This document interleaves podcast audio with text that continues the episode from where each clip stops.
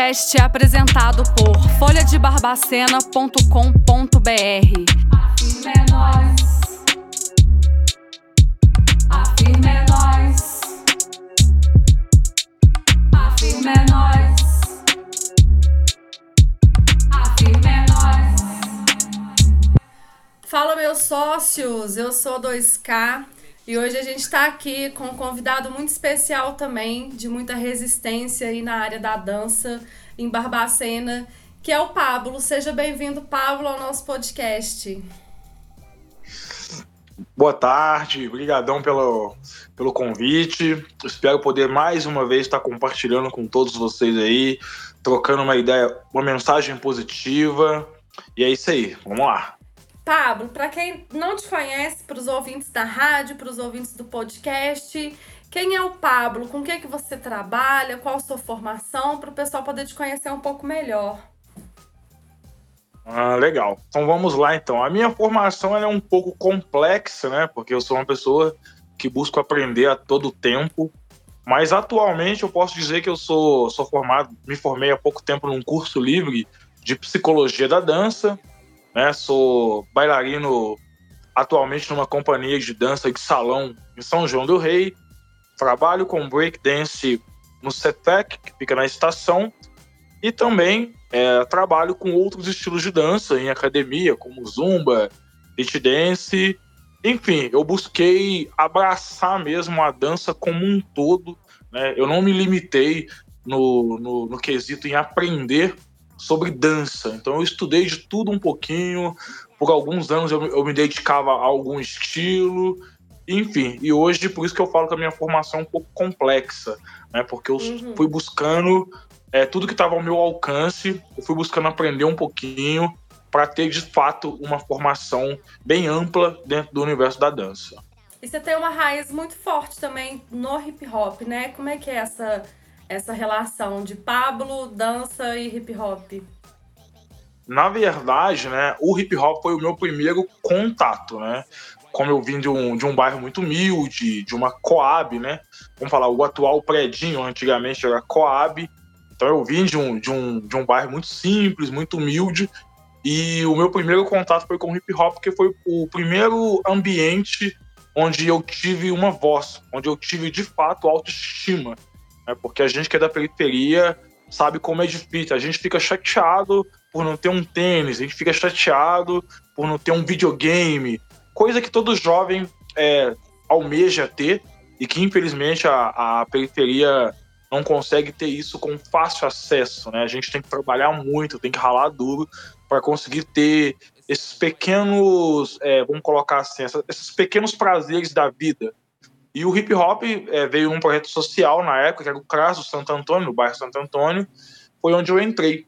E o mais legal é que ele era o único lugar onde alguém me via, onde alguém me elogiava, onde alguém de fato via algo de valor em mim. Então o hip hop ele entrou na minha vida muito cedo. Eu estava ali na, na pré-adolescência, eu fazia música eu também, eu, eu, sempre fui muito da arte, eu sempre troquei a pipa, a bolinha de gude, por desenho, por música, até de fato eu encontrar a dança. E o meu primeiro contato mesmo com a dança foi o hip hop. Muito massa, Pablo. E é uma história de, de anos, assim, de caminhada, né? Já tem quanto tempo, mais ou menos, que você tá nessa área da dança? Bom, que eu tô, que eu tô na área da dança já tem uns 15 anos, né? E eu passo 30 anos esse ano. É, 15, 16 anos que eu tô envolvido com a dança que eu dou aula. Já fez 12 anos que eu dou aula. Então é nessa faixa aí, entre 15 e 16 anos dentro do universo da dança e no hip hop, porque o hip hop é, veio do início e tá até hoje. Muito massa. É, é muito tempo de, de construção, né? E é muito bacana, assim, você falar sobre conhecer outros estilos de dança, porque isso é uma característica que nem todos os dançarinos, ou nem todos, é, por exemplo, é, cantores de, uma, de, de um tipo de música é, específico, por exemplo, às vezes não estuda outros tipos, né? Muita gente tem essa, esse pensamento um pouco quadrado mesmo, né? Nesse sentido. E você não, você é um cara que buscou estudo, buscou fazer cursos, buscou conhecer outras áreas da dança. É, para melhor entendimento também até do seu próprio corpo, né? E, e, como que é isso? Assim, a gente sabe que, que Barbacena é uma cidade que não fornece, não, não oferece esses tipos de, de cursos e capacitação. E como que foi isso assim, ao, ao decorrer mesmo da, da sua caminhada, da sua jornada, assim, essa busca é, por profissionalização mesmo, né? Digamos assim, de conhecimento. É bem legal é, essa sua pergunta, que o que me levou a, a, a, chegar onde cheguei hoje, ou a ser quem de fato eu sou, foi a própria dificuldade, a própria necessidade, né? Portanto, que eu tenho uma frase que eu escrevi numa camisa minha muito antiga, que eu dizia a seguinte frase, né? Eu faço das minhas tristezas é, uma arte e faço das minhas dificuldades uma oportunidade. Então, na época, eu já dançava o hip hop, o break, e era visto como uma dança muito marginalizada, porque a gente andava com roupa larga, aquele né, estereótipo que a danças urbanas traz mesmo e que você sabe que geralmente quem é b-boy, quem dança break, não bebe, não fuma, procura se alimentar de forma muito equilibrada, enfim, a gente cuida muito do nosso corpo, que é muito contrário do que a gente transparece às vezes. A gente era muito julgado naquela época. E aí eu fiquei pensando, poxa, eu trabalho duro aqui no, na danças urbanas, a gente rala, é, é uma dança muito atlética, muito forte, e eu não estou conseguindo é, render financeiramente com isso. Eu falei assim, eu vou estudar um pouco de, das outras danças para ver o que, que eles fazem que o hip hop não faz. Esse foi meu primeiro pensamento. Aí eu entrei no balé. Aí eu vi que o balé tinha toda uma etiqueta né? O balé, de fato, já é da corte, né? E você vem pela história, já vem, já é da classe mais alta. Então tem toda uma etiqueta, assim como o hip hop também tem ali a sua história, a sua etiqueta, né? Vem através de problemas sociais e etc. Sim. E aí eu fui estudando dança de salão, fui buscando várias outras danças. E a dança que começou a me render de fato, onde eu comecei a, me sustentar com dança, foi as danças das academias, a Zumba. Foi onde realmente eu paguei por um curso que na época era 900 reais. Eu lembro que eu dividi de 10 vezes no cartão. Fui pagando. Tem que ser, né, amigo? É, Senão não dá. É. Aquele negócio, quem quer dá um jeito, entendeu? Uhum. Quem quer dá um jeito. E a, e a dificuldade, ela tá aí para te mostrar se você realmente quer estar do outro lado. Uhum. Então foi basicamente isso. Eu pensei, já que tudo é dança, eu vou experimentar e eu vou viver de dança. Eu coloquei isso como um foco na minha vida. Então eu fui me experimentando, fui fazendo as comparações, fui entendendo, até que eu caí na zumba, que era uma coisa que realmente estava rendendo muito financeiramente. As academias, nessa época que a zumba estava em alta, ganhou muito dinheiro. Eu, no ano de 2014, 2015, eu tinha sala com 60 alunos. Nossa, isso na Ritmos Academia. Gente.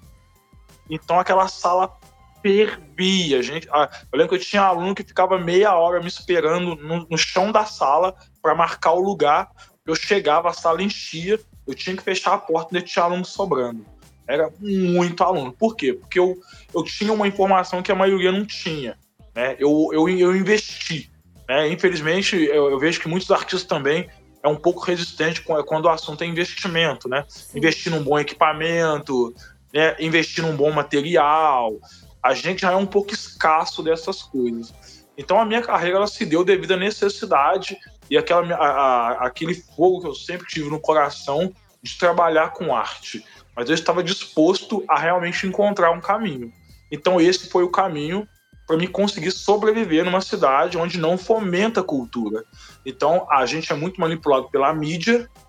Na, na, na televisão você via zumba, em tudo você via zumba as academias pedindo zumba e muitas pessoas davam aula sem ter o curso de zumba.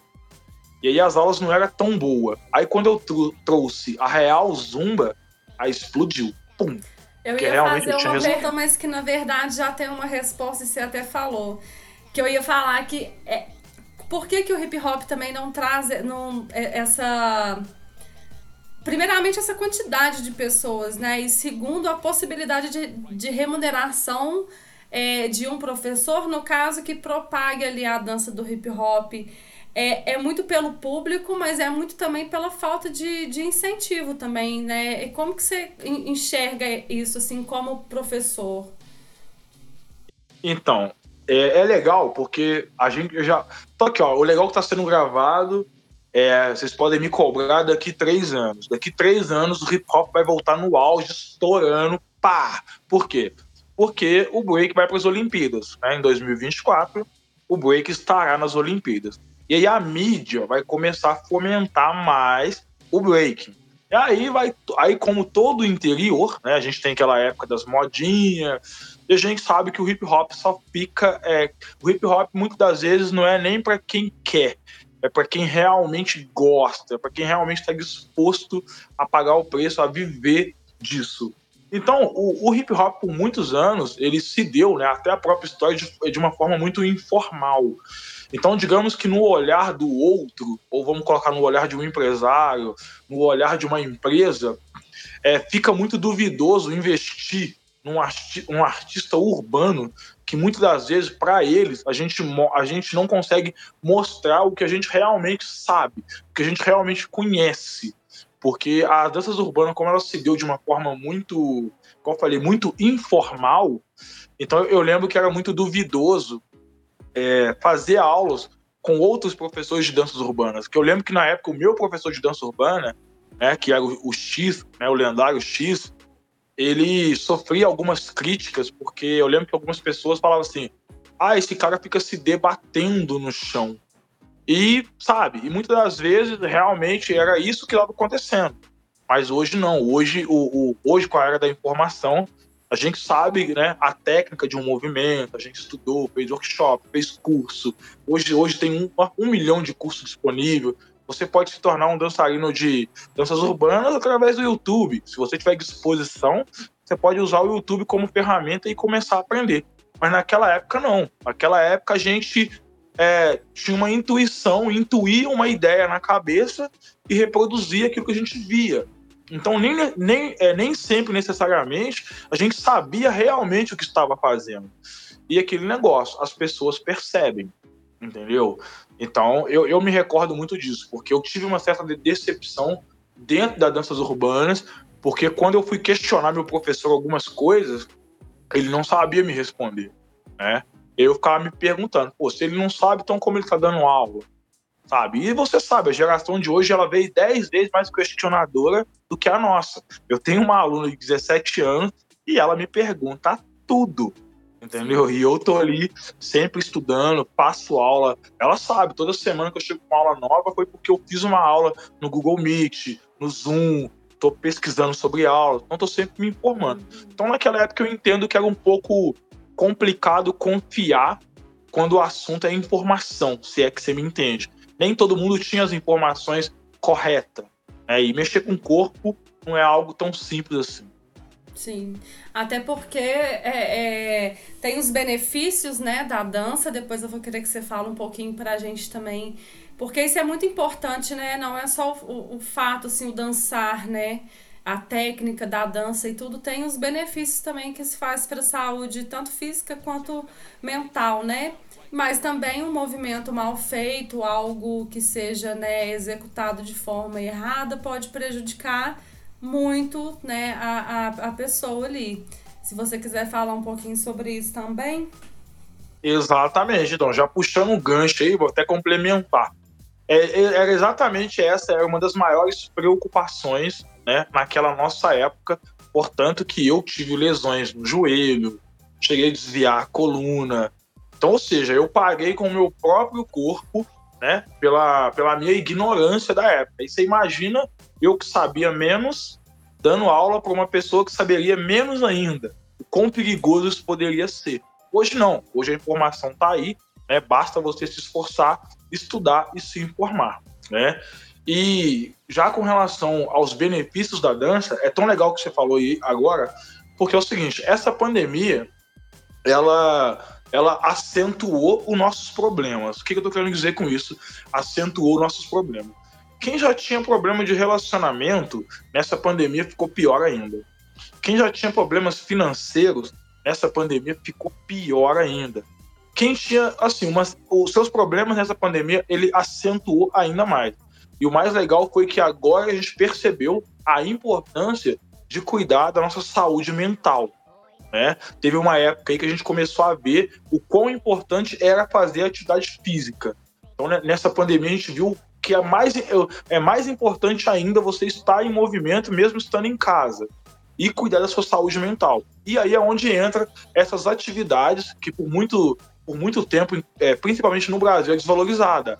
A arte, né, a pintura, a música, a dança, né, a gente conseguiu ver como que a gente dependeu e precisou disso para suportar esse momento. E que foi o que mais o governo Bolsonaro tentou é, boicotar, né? Tirar das nossas mãos, né? Que foi o corte aí na educação, é, da cultura, enfim, de, desse eixo aí, e que a gente realmente teve essa prova nessa pandemia de que a gente não vive sem, não tem como, né? O indivíduo, ele conhece a arte desde quando ele se entende como um indivíduo, né? E isso realmente ficou muito claro. Exatamente. Então, então para você ver. Então, é, o que está sendo bem, bem interessante, porque parece que agora, agora pós-pandemia, eu tô falando, já estou falando pós-pandemia, porque a gente está, assim, de fato, saindo dessa pandemia. Eu acredito que em 2022 a gente já vai estar tá aí com pelo menos 80, 90% da população aí vacinada, e aí a gente vai começar a voltar de fato a nossas vidas. Eu espero muito e acredito muito que as pessoas vão começar a olhar para a arte de uma forma um pouco diferente. Não, eu preciso tirar um tempo para poder pintar, para poder me expressar, para poder cantar, para poder ouvir uma música, para poder sair para dançar. Enfim, eu acredito que nós vamos ter aí uma, uma alta pós-pandemia, os trabalhos artísticos serão estarão mais em evidência porque as pessoas realmente começam a sentir na pele é, o quanto a gente necessita da arte, né? Eu estou acompanhando, por exemplo, a minha filha que está fazendo aula, aula, online, ela tem cinco anos. Quando ela vai aprender um abecedário, ela aprende cantando, tá entendendo? Ela foi aprender os passinhos da quadrilha, ou seja, tem movimento, a gente conta história. Então, ou seja, antes, olha só que, que, engraçado, bem antes da alfabetização, estou até ousando a, dizer, a dizer isso. Antes da alfabetização, você passa pela arte. A arte do movimento, a arte de cantar, a arte de interpretar. A tá desenhar, tá né? Desenhar. Entendeu? É, é, é muito, é, é, muito louco a gente olhar. Pra você ver, a pandemia fez a gente olhar para dentro. E aí a gente está vendo o quanto que a arte é necessária em nossas vidas. E falando em pandemia, vamos aproveitar o gancho aqui também. É, quais foram suas maiores dificuldades agora nesse período? Porque já tem quase dois anos, né? Estamos caminhando aí para o segundo ano de pandemia. E como que isso te afetou, Pablo? Como que isso te afetou e como que você assim, tá conseguindo sobreviver mesmo, né? Eu posso até falar sobreviver, porque é, é, no caos que a gente está vivendo, né? Tanto dessas questões é, físicas mesmo, psicológicas, tem pessoas que pararam completamente o trabalho, outras não. Mas enfim, essa, essa situação política também, tudo isso acaba afetando diretamente a nossa vida, né? Porque tudo que é votado, tudo que é colocado impacta no que a gente faz diariamente. Então, assim, é, quais foram, você como artista, como professor, suas maiores dificuldades agora nesse período? É, é aquilo que eu falei. A pandemia, ela acentuou ainda mais aquilo que eu já tinha, a, as dificuldades que eu já tinha. Por exemplo, a questão financeira, né? Na hora que eu tava ali, foi o. No ano de 2019, 2019, foi o ano em que eu mais viajei na minha vida. Eu viajei os 12 meses do ano, eu viajei pelo Brasil. Estive no Rio, BH, São Paulo, eu fui mais de oito vezes em São Paulo, só no ano de 2019. Né? Então tava ali em alta, fazendo muito trabalho, tinha muitas turmas, muita aula particular, tava tudo muito bem até então eu não, a gente ninguém esperava que em 2020 viria aí uma, uma pandemia global como veio. Então acentuou um problema que eu já tinha antes. Como não era o artista, infelizmente a gente toma muita pancada na vida. A gente não tem ali uma gestão financeira, a gente, né, a gente, enfim, a gente é defasado de uma série de coisas. Né? E nessa pandemia eu tive que olhar para dentro. Então, nessa, é, é, óbvio que nessa pandemia eu acumulei algumas dívidas, né? Com, com, com meu próprio CNPJ, dívidas com outras, com, com pessoas, dentro de casa. Enfim, tô, assim, tô lutando para poder pagar a escolinha da minha filha, que é particular. Então, para mim, a parte que mais pegou foi a parte, é, foi a parte financeira. Foi a que mais pegou. E aí também foi onde eu tive que olhar mais para dentro e buscar de fato uma inteligência emocional para lidar com isso e entender que isso passa. É uma fase da minha vida que eu estou passando. E buscar alternativas, é, né, para solucionar. Isso. E que vai passar, entendeu? Agora basta eu me organizar melhor, né? Começar a ter uma gestão financeira na minha vida, se eu quiser ter uma vida duradoura com arte né? Porque a arte é aquele negócio. Tem época que você está muito bem, como eu acabei de citar em 2019, estava tudo indo muito bem na minha vida, financeiramente falando. Veio 2020, mas se eu tivesse tido uma reserva, tivesse tido um controle, que agora é uma coisa que eu tive que aprender na marra com a pandemia, né? Se eu começar a colocar isso de fato em prática, eu não terei problemas futuro com relação a dinheiro. Então, o que mais pegou, e é o que pega na, na, na vida de um artista, é a parte financeira.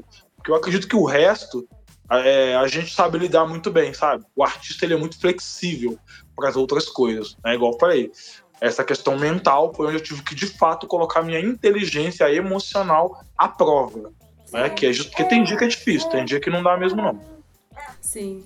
É complicado. E por falar nisso, é, independente de pandemia, pode ter sido antes, nesses 15 anos de carreira, porque a gente sabe que a vida de artista não é fácil, né? A gente tem que conciliar tudo com, com a casa, com o filho. Às vezes, muita gente ainda tem né, trabalhos paralelos em, em empresas e algum momento, assim, você chegou num, numa situação que você falou, cara, eu vou desistir do meu sonho, não dá, não posso continuar e tal, porque eu acho que isso acontece em determinados momentos com vários de nós, né? E aí, já aconteceu contigo? Como que foi isso?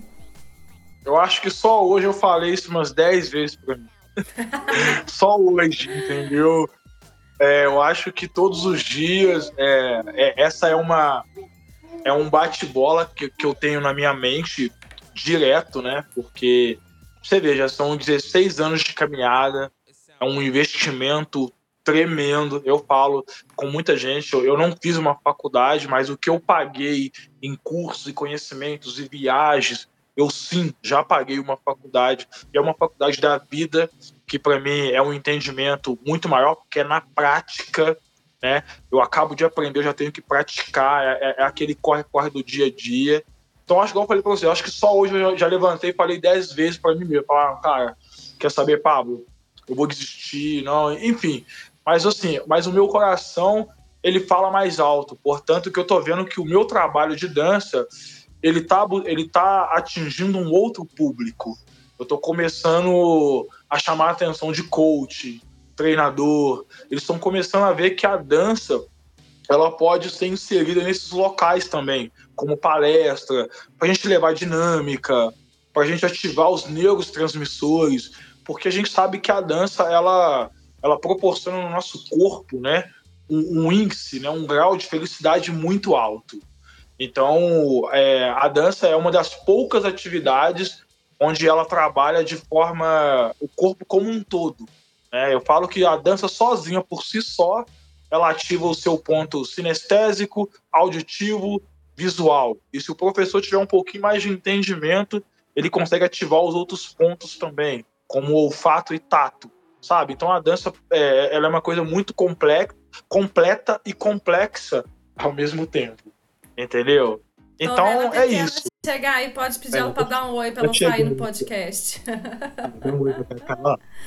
é isso, Pablo. É muito importante, né? Porque quando a gente fala de dança, a gente não tá falando igual você bem colocou, né? Tem a questão histórica, tem o contexto da dança, tem os movimentos que são diferenciados, tem os benefícios para o corpo. E, e, dentro da medicina ainda, ainda tem várias outras coisas que ocorrem mesmo, né? De, de química e outras coisas que eu nem sei falar, nem imagino, mas que acontecem, né? com os hormônios e tal. Então, a, a dança, ela realmente sendo para se profissionalizar na dança ou para ter uma atividade física ali diária, uma rotina de, de movimento, ela é muito importante, né? Super recomendada, inclusive. É bem legal isso que você falou, porque tem um país da África, que eu não vou lembrar qual é exatamente, mas eles perguntam um para os outros qual é a identidade deles. E quando eles perguntam qual é a identidade, eles estão perguntando qual é o estilo de dança. Olha que engraçado. A dança não é nem vista como uma profissão, ela é vista como uma identidade daquele ser humano, daquele canto ali, entendeu? Isso eu, eu li isso há pouco tempo em alguma, em alguma página do Instagram. Eu achei isso muito foda, né? Porque a, a dança ela vem antes da comunicação falada, né? Ela tá através de gestos, enfim. Então eu, todo ser humano, eu não vou dizer que precisa, mas todo ser humano já dançou alguma vez na sua vida. Seja quando bebê, que escutava um som, uma música, e ele se movimentava. Então, quanto mais eu estudo dança, mais eu vejo o quanto ela está enraizada no, no, ser humano em si. Só que com a vida corrida, com as coisas que vêm acontecendo, o ser humano foi se bloqueando ao, aos poucos para essas manifestações artísticas, entendeu? E, e, e, tem aquele, a, a ideia também do, muito do preconceito cultural, né? Como você bem colocou, que o hip hop é muito estereotipado mesmo e marginalizado, como o balé também tem seu rótulo, como a zumba também traz o seu rótulo de ah, fazer zumba é só para quem quer emagrecer. Né? As pessoas uhum. às vezes enrotulam dessa forma. E aí, quando você coloca né, a, a questão é, na África, que eles fazem essa pergunta, a gente vê a, a importância né, da gente respeitar uma cultura ou um estilo que seja ali diferente do que a gente traz enquanto indivíduo, né? E aí me traz muito também a reflexão sobre a questão do hip hop ser né, é, universal, né? Que qualquer lugar do mundo que você foi, eu lembro muito do monge falando isso em, em uma das palestras dele, que ele fala, né?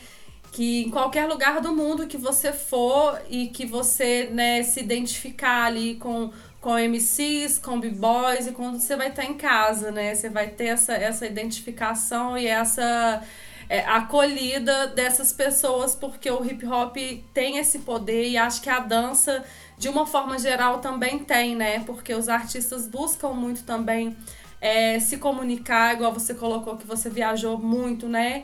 E com certeza, né? Daí surgem as amizades, os contatos, as pessoas que você conhece, fica na casa de um, viaja para outro lugar. E aí você conheceu muita gente bacana também nesse rolê.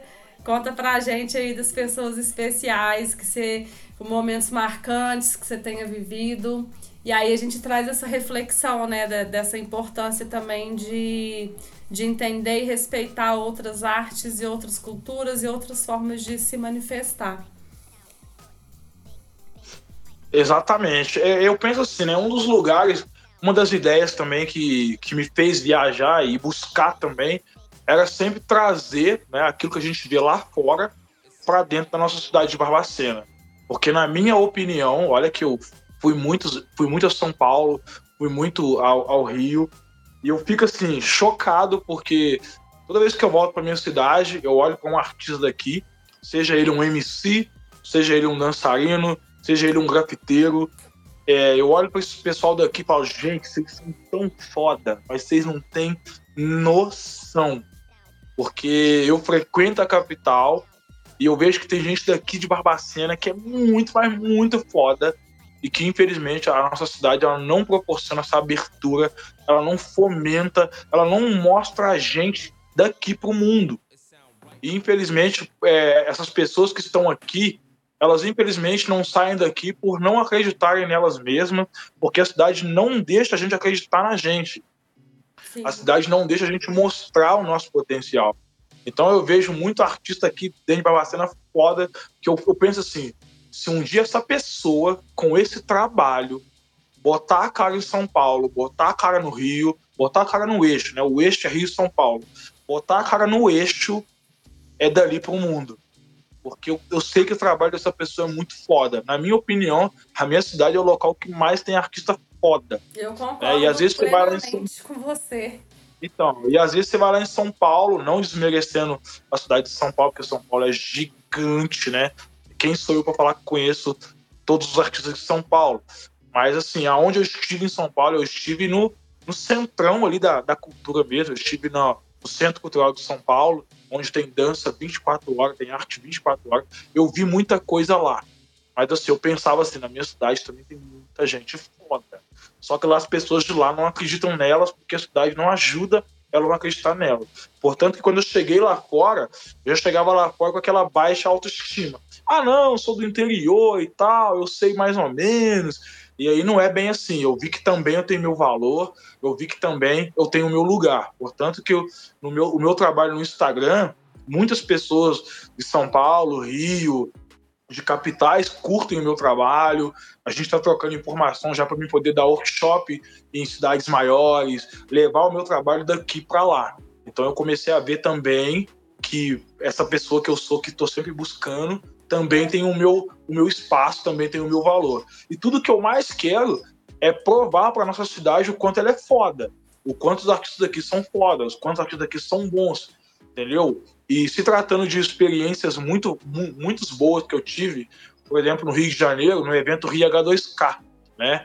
Lá eu vi lá, por exemplo, os atores do, do, do filme Se Ela Dança, Eu Danço, eles estavam Sim. lá ministrando workshop, então para mim aquilo foi um momento pô, caramba, você vê o filme e de repente você tá com a pessoa ali fazendo aula, né? Então isso para mim foi um dos momentos muito marcantes. A Red Bull BC One também, quando eu fui em São Paulo, porque eu acho que o sonho de todo b-boy é chegar na Red Bull, que é um dos maiores eventos do mundo. Então eu participei de alguns eventos da Red Bull. Não passei assim no, no filtro, mas ainda acredito que eu tenho uma chance, que eu tenho um diferencial. Tô estudando para isso. Só de ter a experiência também, né, cara? Às vezes você ir, você passar por uma seleção, isso te fortalece muito profissionalmente, né? E, e é muito interessante você, você falar isso, né? Você querer trazer a dança, porque comigo o hip hop foi exatamente a mesma coisa, né?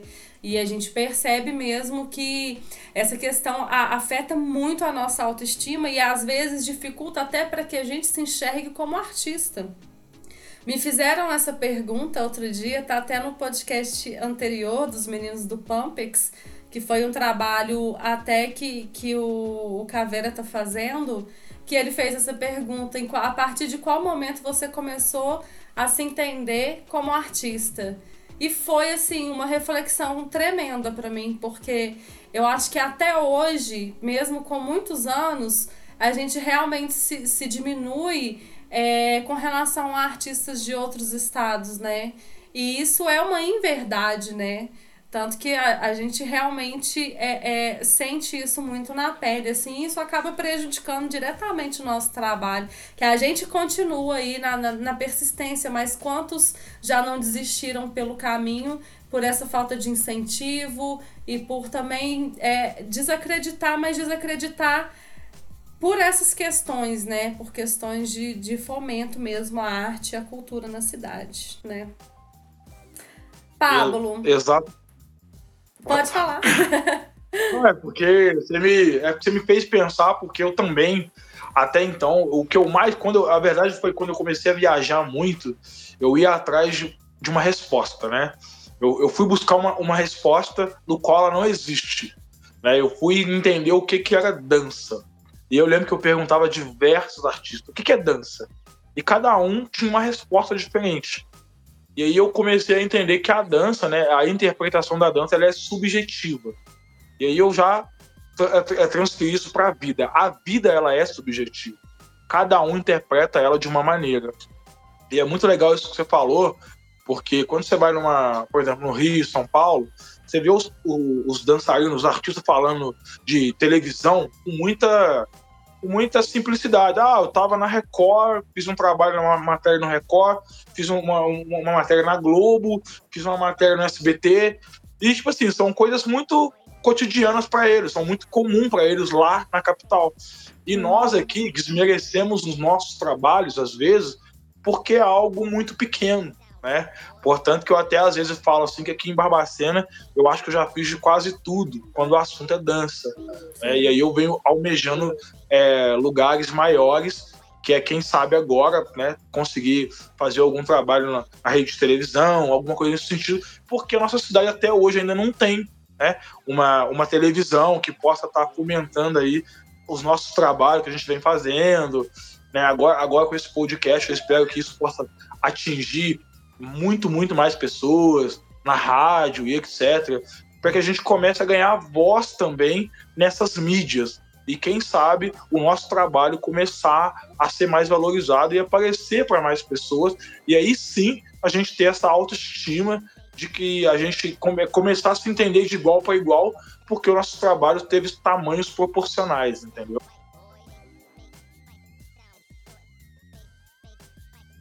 O que eu quis dizer? Sim, muito massa, Pablo, é isso. Estamos chegando ao finalzinho do nosso papo, infelizmente.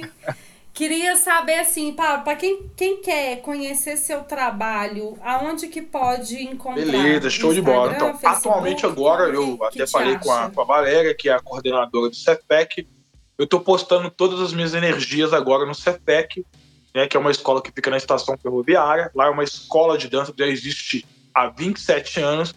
Eu pretendo agora colocar, vamos falar assim, agora chegando, estou com 30 anos, eu pretendo dar uma estabilizada na carreira e colocar todo o meu conhecimento ali, numa escola de dança mesmo, porque ali eu sinto que é o meu lugar onde eu compartilho o melhor de mim.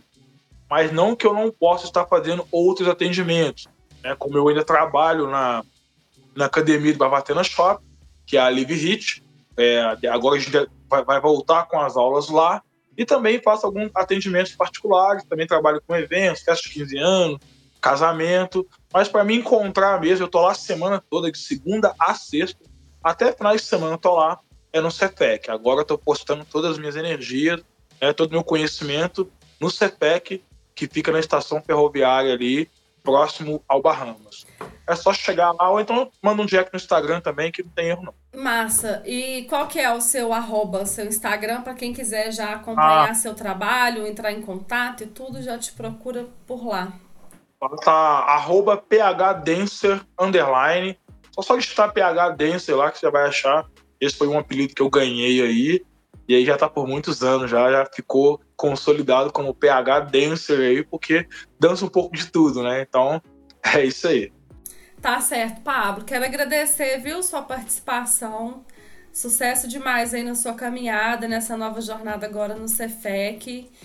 E é isso, né? Bora, bora fazer da dança aí a, a nossa, nossa expressão, nosso movimento aí para poder jogar essa energia de quarentena depois pro alto aí, começar uma nova fase, uma nova jornada, se Deus quiser, depois da pandemia. Obrigadão, viu, Pablo? Tamo junto. Tchau, tchau.